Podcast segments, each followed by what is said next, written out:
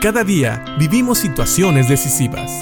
La Biblia nos da seguridad, nos anima y nos instruye. Impacto Diario con el doctor Julio Varela. Santiago nos ayuda a ver cómo en vez de culpar a Dios por las tentaciones, debemos de agradecer a Dios por todas las cosas buenas que hay en nuestra vida. Es lo que dicen los versículos 16 y 17 que vimos anteriormente.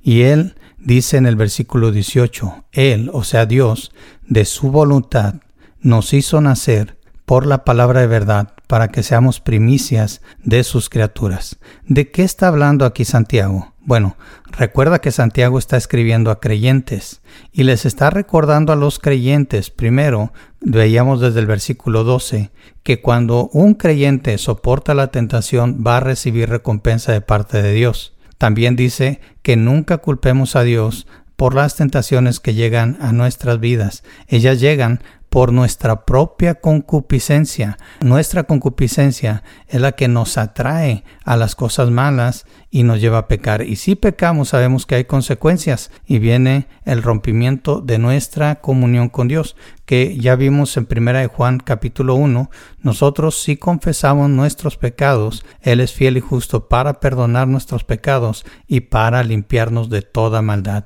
Así que no está diciendo Santiago que cuando un cristiano peca ya perdió totalmente su salvación o no puede restaurar su comunión con Dios. Sí se puede, y eso lo vimos en 1 Juan capítulo 1, versículo 9. Así que también ahora Santiago le dice a sus oyentes, aquellos que están recibiendo primeramente la carta, que Él, Dios, de su voluntad, hablando de todas las cosas buenas, de todas las dádivas que Dios nos da, de todo lo bueno que desciende de lo alto, dice el versículo 17, del Padre de las Luces, de todo eso viene la salvación. Él, Dios, de su voluntad, porque Él quiso, nos hizo nacer por la palabra de verdad.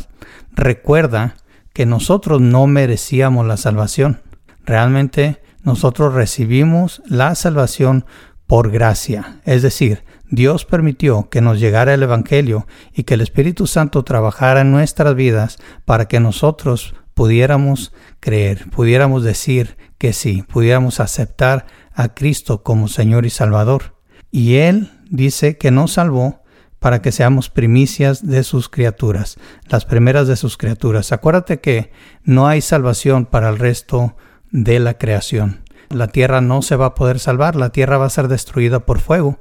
Los animales no se van a poder salvar. No hay un cielo para los animales, pero hay un cielo para todo aquel que crea en el Señor Jesucristo como Señor y Salvador. Este es uno de los regalos, de los grandes regalos que Dios nos ha dado. Y como decía Santiago, toda buena dádiva, todo don perfecto desciende de lo alto. Y Santiago nos está recordando precisamente que el regalo más grande que pudiéramos haber recibido, que es la salvación a través de nuestro Señor Jesucristo que murió en la cruz por todos y cada uno de nosotros, es algo que viene de parte de Dios. Agradezcámosle a Dios por nuestro Señor Jesucristo.